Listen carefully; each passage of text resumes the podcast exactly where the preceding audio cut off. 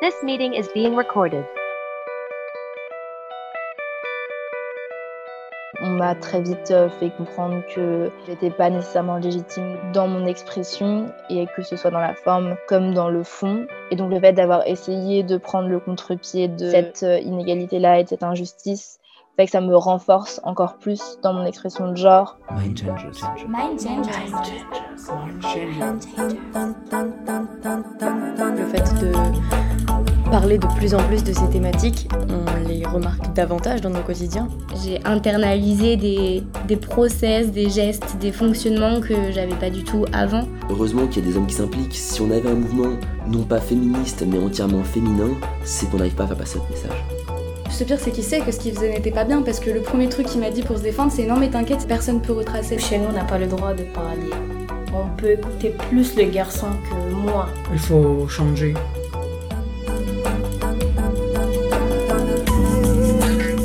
Bonjour et bienvenue dans le premier épisode de Genre de vie, le podcast qui raconte une histoire, celle de notre jeunesse et des inégalités de genre.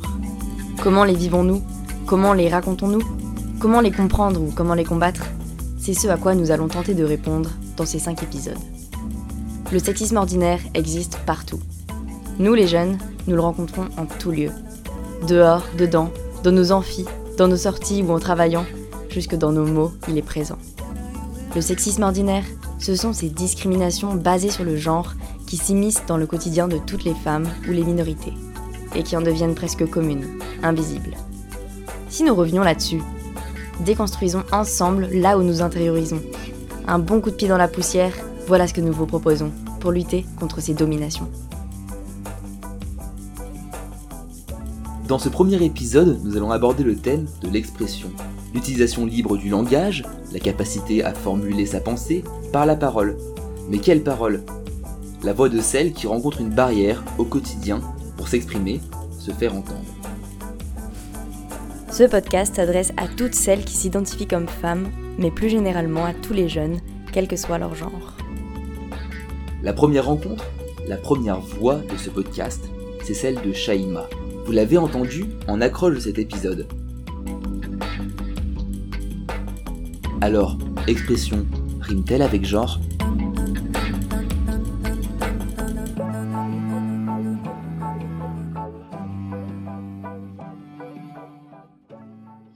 Alors, je m'appelle Shaima, j'ai 22 ans, je suis étudiante en Master 1 de sciences politiques.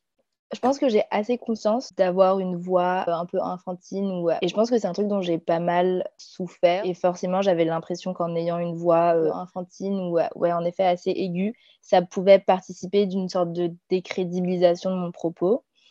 Mais en ayant conscience précisément de cet aspect-là, j'essaie de pas minimiser ma voix et d'essayer de euh, parler le plus possible et de faire de tous les espaces euh, des espaces qui sont par définition politiques et dans lesquels j'ai euh, pleinement le droit et même le devoir, un peu à mon sens, de m'exprimer. Enfin, j'ai l'impression que ma voix importe dans le sens où parce qu'elle est minorisée du fait de juste mon identité de genre, mon appartenance raciale, etc., il est important que je fasse un peu le travail de la porter le plus haut possible et le plus fièrement possible pourquoi parfois tu te sens illégitime à prendre la parole? Évidemment, vu que j'ai pas été euh, socialisée à, avoir confiance en moi et en mon propos, parce que c'est pas comme ça qu'on éduque euh, les jeunes filles, bah, j'ai conscience de tous les mécanismes qui peuvent parfois m'empêcher de me sentir légitime euh, dans ma prise de parole. Quand on discute par exemple avec, avec des hommes, c'est ce qui arrive le, C'est des situations dans lesquelles je me suis beaucoup retrouvée. Et ben, quand euh, un désaccord survient, souvent, eux vont avoir tendance à euh, parler plus fort, euh, hausser la voix et prendre de l'espace. Moi, je me retrouve minimisée, mais juste d'un point de vue très, très brutal, de manière sonore, et j'essaie de faire la réflexion de non, tu ne oses pas ton parce que forcément, ça, met, euh, ça nous met sur un pied de non-égalité. Enfin, moi, je ne suis pas nécessairement dans la perspective de me dire, OK, parce que j'ai quelqu'un qui hurle en face de moi, et ben, je vais mettre à hurler parce que je trouve que c'est pas juste on ne s'entend pas et c'est pas une manière euh, nécessairement correcte de discuter. Donc, euh, autant essayer de rééquilibrer la chose. Et aussi, il y a le classique coupage de paroles, et c'est souvent les mêmes. Puis globalement, ça crée même un contexte de non-entente enfin, agréable pour personne. Quoi. ouais, ça me met en colère d'un coup et généralement je coupe court à la situation en disant, mais de manière très sèche et reste poli, mais ne me coupe pas la parole. En fonction des situations, je rajoute un s'il te plaît ou non, mais j'essaie de ne pas me mettre dans une perspective non plus de quémander le respect et quémander l'égalité dans le temps de parole ou dans la prise de parole. Quand je me retrouve dans des discussion euh, en, mixité, par exemple, face à un homme qui va avoir tendance à, monopoliser complètement la parole, à parler beaucoup de lui, à s'intéresser moins aux autres interlocuteurs ou interlocutrices. Personnellement, c'est quelque chose qui m'épuise assez rapidement parce que c'est pas très intéressant d'avoir quelqu'un qui fait un monologue devant soi. Donc, euh, j'ai tendance à essayer de fuir ce genre de situation ou ce genre de personnes de manière un peu générale, les femmes vont faire un travail considérable pour euh, lancer et maintenir une conversation, euh, que ce soit poser des questions, s'intéresser à la vie de l'autre. Euh, toi, c'est quelque chose qui te parle, que tu as rencontré aussi dans, ton quotidien? Il y a un peu une tension entre le fait d'avoir conscience que bah, précisément l'intérêt pour l'autre, le fait de poser des questions, le fait de juste se sortir un peu de soi pour entretenir une discussion, c'est totalement genré et que c'est un construit social et le fait que, bah, pour moi, c'est aussi une des manières les plus pertinentes et intéressantes d'avoir une discussion. je ne pense pas qu'il faille totalement bannir le fait de s'intéresser à l'autre. Enfin, évidemment, ce serait juste euh, terriblement ennuyeux et le but, c'est pas de se caler sur les standards de, de la socialisation euh, masculine, mais l'aspect-là plus féminin euh, ou, ou, construit comme étant féminin, les rendre plus omniprésents dans, dans la manière de, de relationner. Alors, comment, selon toi, en haussant la voix, on pourrait se réapproprier la colère? J'ai conscience que euh, bah, parfois, même quand je peux m'emporter ou m'énerver, eh ben, ça peut être moins crédible que euh, si c'était par exemple un homme euh, qui, le ferait. Généralement, quand on s'énerve en tant que personne socialisée comme, comme des femmes, eh ben, on va très vite nous remettre à notre place et nous faire comprendre que c'est pas comme ça qu'on devrait se comporter. Le stéréotype de l'homme qui s'emporterait et qui serait euh, dans son bon droit euh, versus euh, celle de la femme qui qu'on qualifierait d'hystérique, machin, existe. Mais j'ai aussi l'impression qu'il y a tout un travail de réappropriation de, cette colère. Quand on voit certains milieux féministes ou certaines manifestations féministes, de, de prendre euh, de la place via sa voix, c'est de plus en plus présent. Plus on se sentira légitime et on, on fera ce mouvement de prendre la parole et plus ça aura d'importance et ça participe aussi, je pense, d'une forme de normalisation d'autres voix et d'autres formes d'expression.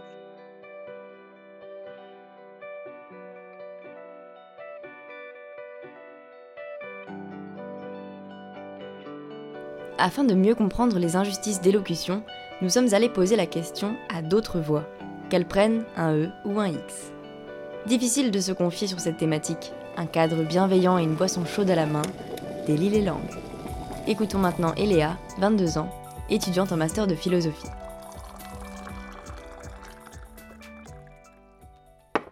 Alors Eléa, comment toi tu la vis, ta voix? Je pense que j'essaie de l'oublier très souvent parce que j'ai été habituée à la concevoir comme un complexe. Je sais pas trop si ça peut surprendre les personnes en m'entendant actuellement, mais j'ai une voix assez grave pour une fille, comme on dit. Et en fait, j'ai toujours une voix très grave et ça faisait peur aux gens c'était toujours l'occasion pour moi, quand on me parlait de ma voix, de me rabaisser.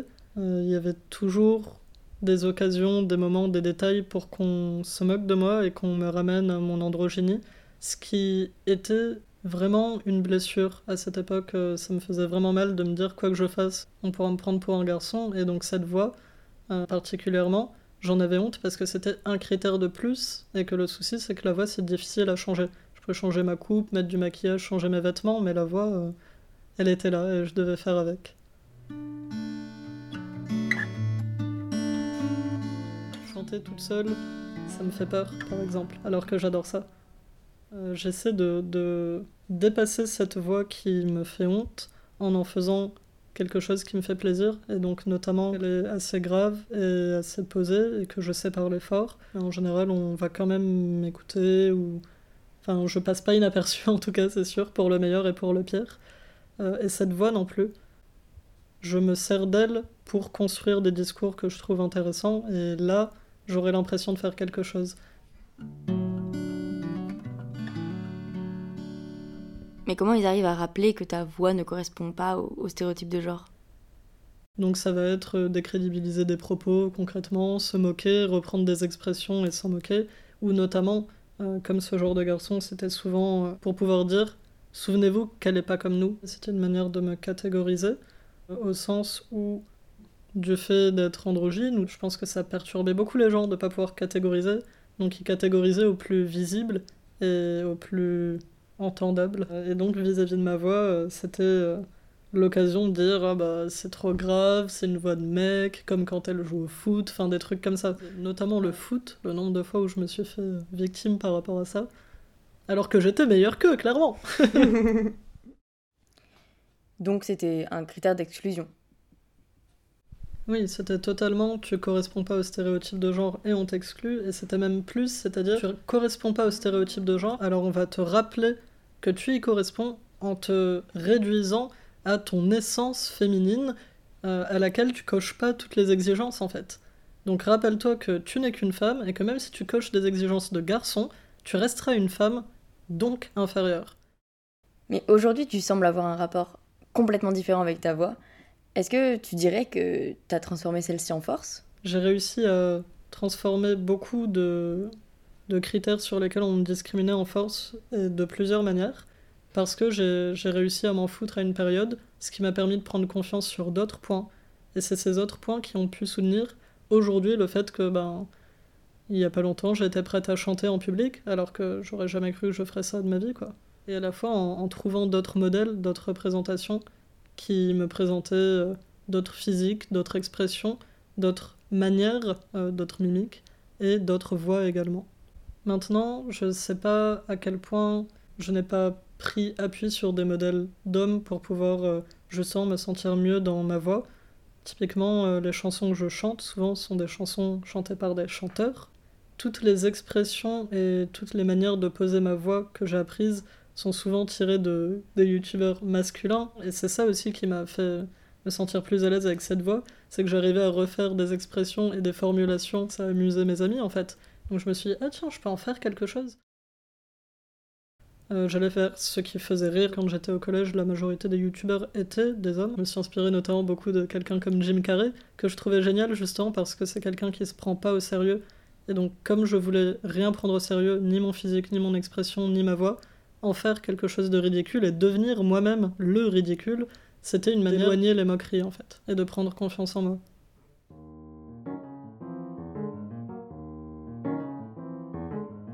Qu'en fait, on est plein de voix, et plein de voix super différentes, et euh, il n'y en a pas une meilleure que l'autre. Pendant longtemps, les femmes euh, ont cherché à avoir la même voix que les hommes, c'est-à-dire une voix plus grave, plus sérieuse, etc. Mais que ça leur rend pas service. Elles n'existent pas en tant qu'elles-mêmes, mais elles essayent de s'accoutumer à un modèle de voix pour qu'on les écoute. L'idée, c'est de le prendre peut-être à contre-pied et de dire euh, Chacun sa voix, chacun chacune sa voix.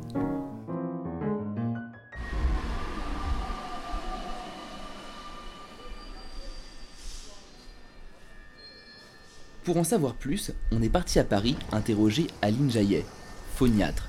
Ça veut dire experte de la voix. Dans son cabinet, à deux pas de la gare Saint-Lazare. Aline a décidé de consacrer sa carrière à la voix, et notamment à celle des femmes. Bonjour. Bonjour Clara, bonjour Antoine. Entrez. Merci de nous accueillir. Avec plaisir. Installez-vous. Quand j'accompagne des femmes, ce qui émerge tout le temps, tout le temps, tout le temps, c'est la question de comment je fais pour être femme à travers ma voix. Et comment je fais pour être entendue en tant que femme à travers ma voix.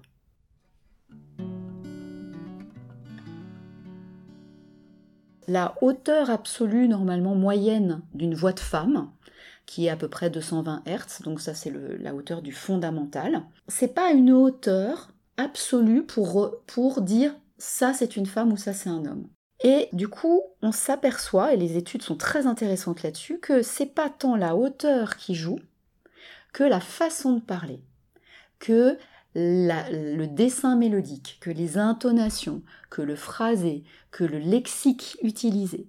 Et donc tout ça, c'est pas physiologique, c'est social, c'est culturel. Ça veut dire aussi que dans une culture donnée et dans une époque donnée, bah, les femmes vont pas performer leur voix de la même façon.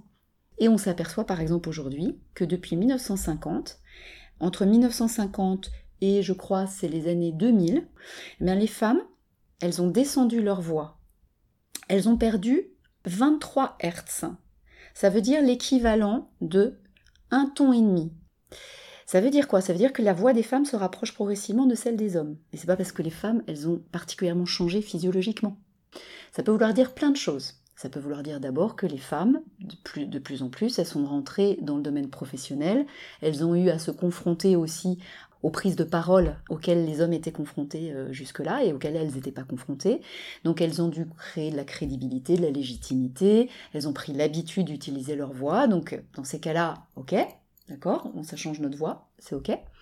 Moi je crois aussi que les femmes, pendant très longtemps, elles ont aggravé leur voix volontairement parce qu'elles n'avaient pas de modèle de voix de femme crédible et légitime, et que le seul modèle qu'elles avaient, c'était les hommes.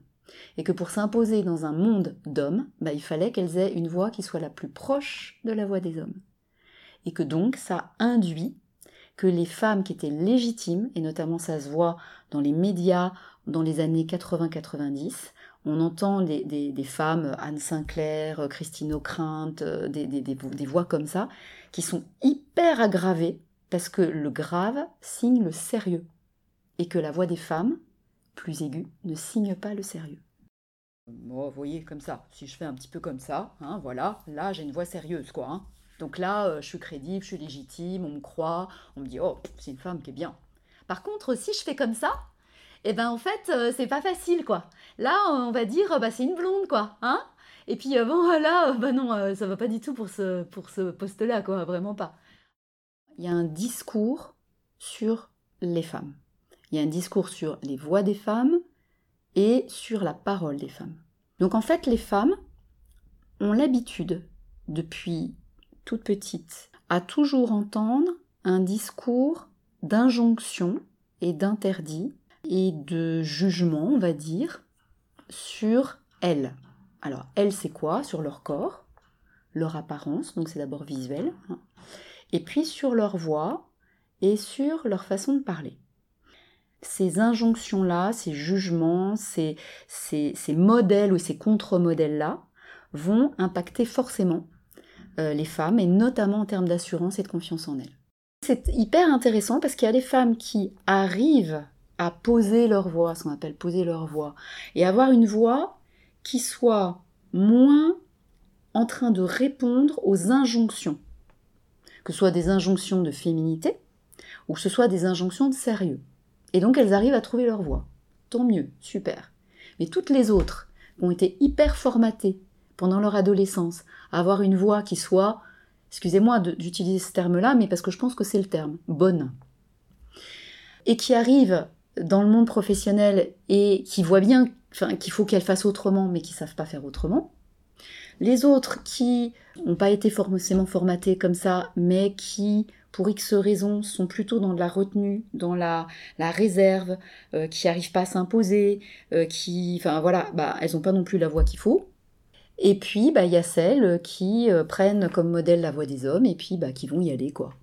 Et puis alors là, bah, en fait, une voix de femme qui prend une voix d'homme, bah, elle paraît dure, sèche, agressive. on va lui dire, mais pourquoi t'es agressive comme ça? Enfin voilà. Donc c'est jamais bon, en fait. Et donc ça aboutit à des femmes qui gardent le silence parce qu'il y a tellement d'injonctions dans leur tête qu'elles peuvent même plus librement euh, parler. La deuxième chose, c'est qu'effectivement, encore aujourd'hui, et c'est là où les hommes, de mon point de vue, ont tout un travail de déconstruction, de prise de conscience et de formation à faire, c'est que les hommes, eux, grandissent et évoluent dans un monde où ils n'ont pas ce type d'injonction. Un, homme qui parle beaucoup, bah, c'est pas un problème. Un homme qui parle fort, qui parle avec assurance, c'est non seulement pas un problème, mais c'est comme ça qu'il montre qu'il est homme.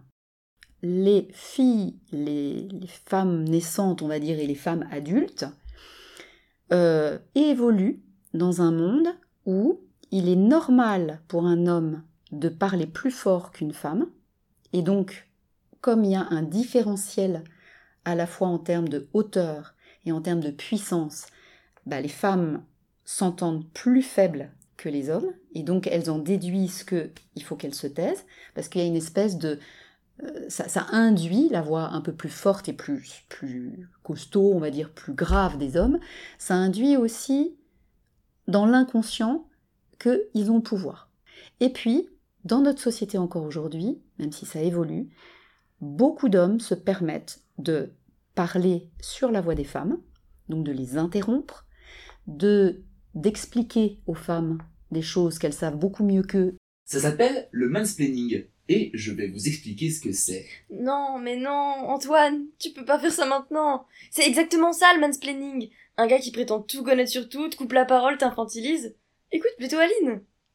Alors moi, mon souhait aurait été de faire une formation pour les hommes aussi, de façon à ce qu'ils apprennent à écouter les femmes. En fait, les femmes sont encore aujourd'hui très très souvent confrontées à des situations sociales où, même quand elles prennent la parole, on leur indique qu'elles sont moins importantes, moins compétentes et moins bienvenues dans leurs paroles que les hommes. Aujourd'hui, ça change. Oui, heureusement. Parce que, et moi je pense que depuis euh, MeToo, euh, il y a eu beaucoup, beaucoup, beaucoup de, choses euh, qui sont libérées à ce niveau-là.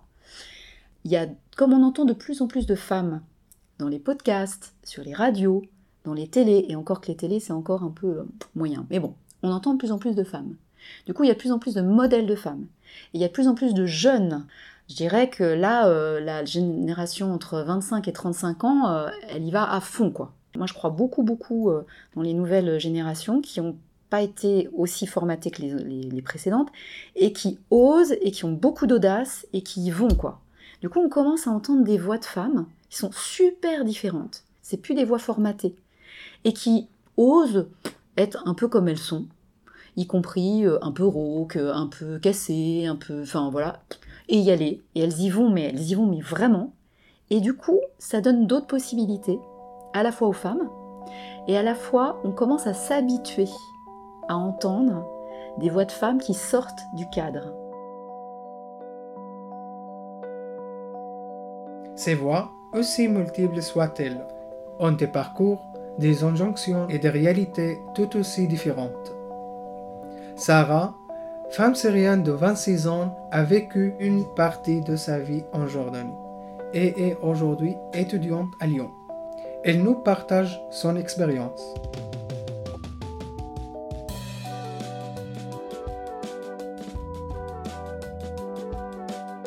Pour moi, l'égalité, en fait, c'est pas un point qu'on est arrivé et c'est tout.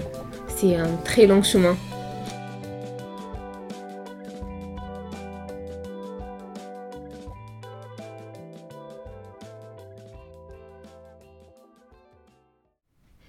Alors en Jordanie, euh, j'ai travaillé dans le domaine cosmétique et euh, il y a parfois mes amis qui sont viennent pour acheter.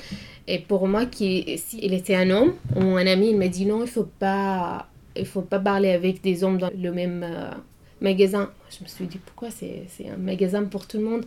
Non, tu es une femme, s'il y a quelqu'un te voit, tu parles avec un homme, ça sera compliqué pour nous. Et pour moi, c'était, tellement bizarre en fait. T'avais pas le droit de parler? Non, non. Si un homme, il faut parler un autre collègue pour parler avec les hommes. C'est pas toi qu'il faut parler. Donc il faut rester silencieuse. Silence, mais soit avec les femmes. En fait, c'est ça qui laisse un marque tout le temps. Et, et en France? Je travaillais ici dans un restaurant. Et le, le manager, le, tous les responsables sont les hommes. Et quand je parle, parfois, tu vois, ils n'écoutaient pas que je suis pas très fort pour euh, arriver à tout expliquer. Mais dans l'autre côté, j'ai travaillé avec, euh, avec des femmes ici. Euh, et c'était pas la même chose en fait. La communication c'était plus efficace, même en français, mais c'était plus efficace. Euh, oui, c'était plus facile pour moi. Le fait que quelqu'un s'autorise à te dire ne parle pas avec telle personne, tu mm. n'as pas le droit de le faire. Mm. Toi, tu sentais comment quand on te disait ça? J'ai pas un très bon. Euh, pas très bien fille, mais pourquoi je, euh, regarde ma, mes vêtements, mais comment j'ai pu. Euh, il y a un problème sur moi, peut-être. j'aimais beaucoup des maquillages ou je sais pas. Je pense qu'il y a un problème avec moi. bat avec les hommes. Et je trouve que c'est le problème, c'est moi. Mais en fait, moi, je pensais à ça. Non, je ne suis pas le problème, c'est lui le problème. Parce que c'est lui qui t'écoute pas et c'est lui qui te laisse pas parler. Oui, exactement. Oui, je crois qu'il y a un problème quand même si tu es une femme, il faut être un homme pour demander ça. Et oui, c'est pas tellement acceptable en fait. Il faut être un homme pour demander quelque chose que je veux. Et c'est pas trop dur de demander. Euh, si. Si, si. C'est dur. C'est pour ça que je ne suis pas restée là. En série, il y a difficulté à communiquer avec ces sujets en égalité. C'est le même avec ma mère. Il est en Arabie Saoudite, mais il a fait tout comme il veut. En fait, ma mère, elle n'est pas d'accord avec la société. Elle n'est pas, elle pas respecté la règle en Arabie Saoudite. En fait, il n'est pas de féministe, mais il travaille, il habite toute seule, il, il sort toute seule. Et c'est pas, pas quelque chose de normal dans la société Arabie Saoudite. C'est pas. Et pour moi et ma mère, c'est un, c'est, c'est modèle pour moi en fait qui bien m'a aidé. Il faut pas compter sur les hommes pour vivre ton vie comme tu veux. Et je crois que les femmes sont, on est tous ensemble. Solidarité féministe.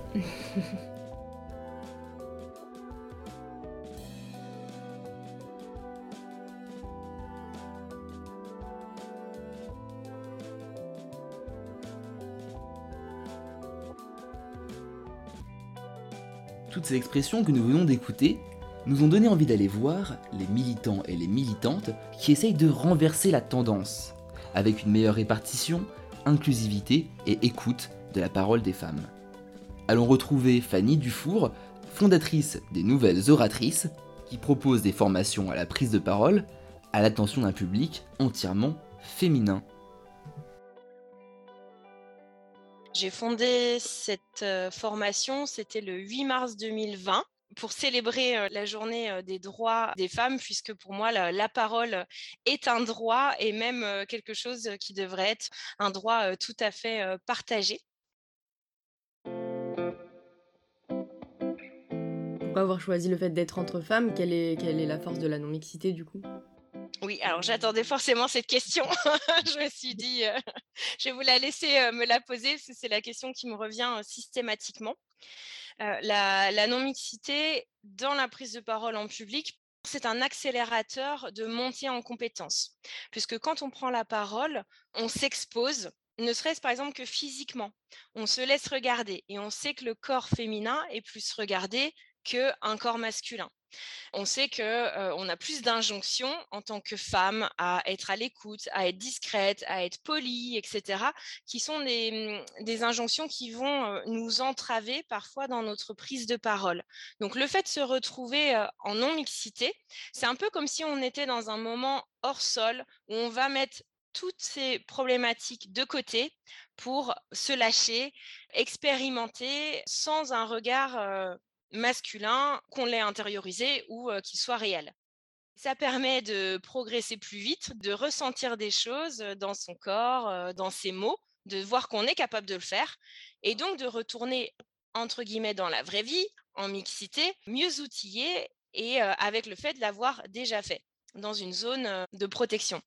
Et puis, moi, ce qui me semble aussi important, c'est le deuxième volet de pourquoi je fais ça en non-mixité, c'est de pouvoir travailler la, sororité.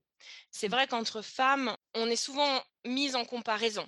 La blonde, la brune, euh, euh, la gentille Cendrillon, euh, la méchante belle-mère, etc.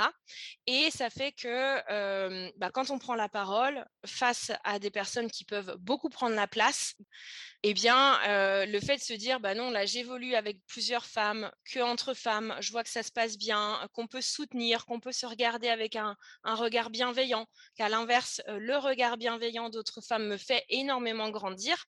On expérimente la sororité, on se dit que c'est un vrai outil pour se développer et on essaye de le reproduire ensuite dans son entreprise ou dans son environnement. Ensuite, on a un vrai travail autour de l'effet miroir c'est ça aussi, moi, ce que j'aime dans cette notion de cercle, c'est qu'on est souvent donc physiquement en cercle, donc on se regarde toutes. Et quand on voit quelqu'un qui peut avoir soit des difficultés, soit vraiment réussir à, à dépasser un de ses, un de ses a priori ou réussir à faire quelque chose vraiment qu'elle ne se sentait pas capable au départ, nous, par effet miroir, ça peut aussi nous permettre de dire, bah, elle a réussi à le faire, je vois pas pourquoi je réussirais pas à le faire. Et, et de recevoir aussi des, des, des, encouragements peut permettre de reprendre confiance en soi. Nous, ce qu'on aime dire à la fin de nos formations, pour vous redonner confiance et vous penserez à vos sœurs de cercle la prochaine fois que vous aurez des doutes. Parce qu'elles, elles ont vu que vous réussissiez à prendre la parole, que vous réussissiez à prendre confiance, à vous affirmer. Donc, reconvoquez vos sœurs de cercle la prochaine fois que vous allez douter de vous-même. En fait, c'est imposer un nouveau modèle éloquent qui n'est pas masculin. C'est ça. C'est vrai qu'on peut voir l'éloquence comme se mettre un masque et essayer de défendre à tout prix une idée, de parler plus fort, avec des grands gestes, de prendre la place. Et c'est souvent cette image-là qu'on peut avoir et qui peut nous faire complexer si on a un profil un peu plus introverti ou timide ou juste émotif. Et on se dit, bah non, l'éloquence, c'est masquer nos émotions, c'est s'affirmer coûte que coûte. Alors que non, pas forcément. c'est plutôt de, rester humain, humaine avec qui on est et laisser la part belle aux émotions qui viennent à la fois teinter notre discours et qui peuvent aussi être très forts et très mémorables. Est-ce que c'est possible? Et si oui, comment de parvenir à une égale répartition de la parole entre hommes et femmes? Alors, je ne sais pas s'il faut chercher l'égalité à tout prix, peut-être plutôt l'équité, parce que tout dépend aussi de l'entreprise, de l'événement, bien entendu, mais chercher, en tout cas chercher une parfaite égalité, je, je, pense qu'on y sera toujours dans 850 ans. En tout cas, se dire que par exemple, dans des événements, mais c'est pareil dans des interviews journalistes, hein, j'ai échangé avec beaucoup de journalistes, les femmes de prime abord vont plutôt refuser, se dire là qu'on ne doit pas lâcher et qu'on doit leur demander deux fois, trois fois, et certainement à la troisième fois, elles accepteront.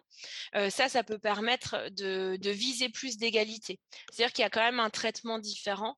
ensuite, de travailler aussi sur la façon dont on anime des réunions où c'est pas forcément la personne qui va être la plus éloquente, qui doit prendre le plus de place, mais travailler sur des temps de réunion plus courts, avec, bah voilà, tiens, tout le monde a deux minutes pour exposer son idée sur le sujet, et puis ensuite on lance des débats, etc.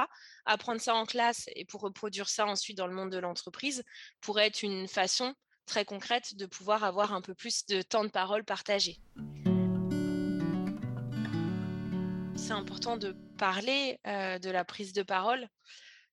c'est quelque chose qui est intéressant aussi. Et ce sont des démarches que l'on ne fait pas forcément en, entreprise. On va parler d'égalité, on va parler de, recrutement, on va parler de son cœur de métier. Et la prise de parole reste une soft skills et un, outil que l'on partage puisqu'on est en permanence en train de parler de façon informelle, autour d'un café, en visioconférence, pour un client, etc.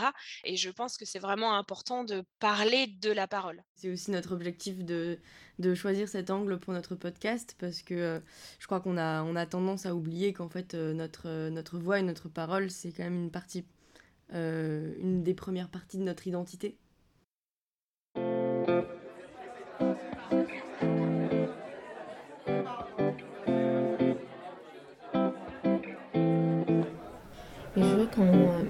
Ma soeur, ma, ma, mère qui sont pas là, ce serait plus difficile pour moi. Oui, j'ai envie de donner ça à toutes les femmes en fait. Si j'arrive à si bien vivre les choses aujourd'hui, c'est l'entourage qui me supportait et me soutenait dans ce que j'étais. Et j'ai juste envie de d'écrire à toutes ces femmes qui ont soutenu en leur disant mais, mais merci en fait d'avoir dit que j'avais une jolie voix. Si j'ai pu le faire, c'est parce que des femmes qui euh, fait euh, me sentir légitime dans ce que j'avais à dire, des pratiques de valorisation euh, entre, entre femmes pour euh, me donner toute la force pour prendre la parole. Plus les femmes vont être présentes, plus on va prendre l'habitude d'entendre des voix de femmes et de les trouver légitimes. Sois fière et parle fort. Il faut parler. Et faut dire non. Même la société, dans la société, c'est normal, mais pour toi, c'est pas normal. Il faut dire toujours non. Faut s'exprimer. Yes.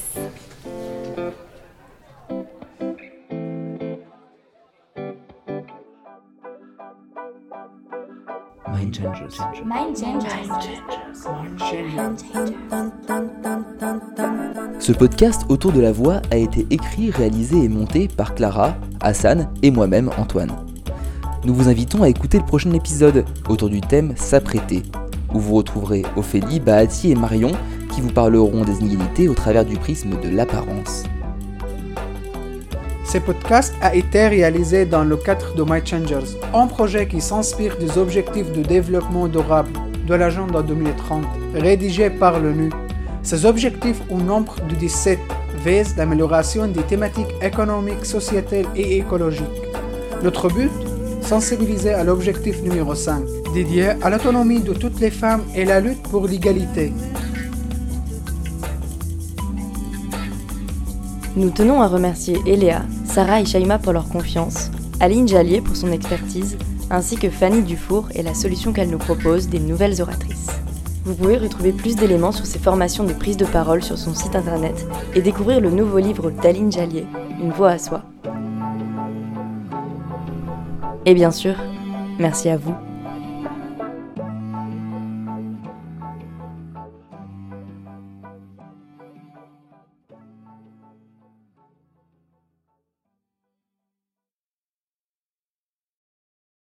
Ce podcast a été réalisé avec le soutien financier de l'Union européenne à travers RESACOP dans le cadre du projet Mind Changers. Des régions et leur jeunesse s'engagent pour la planète et ses habitants. Son contenu est la seule responsabilité de la Fédération des œuvres laïques du Rhône et du journal Tout va bien, et ne reflète pas nécessairement les opinions de l'Union européenne.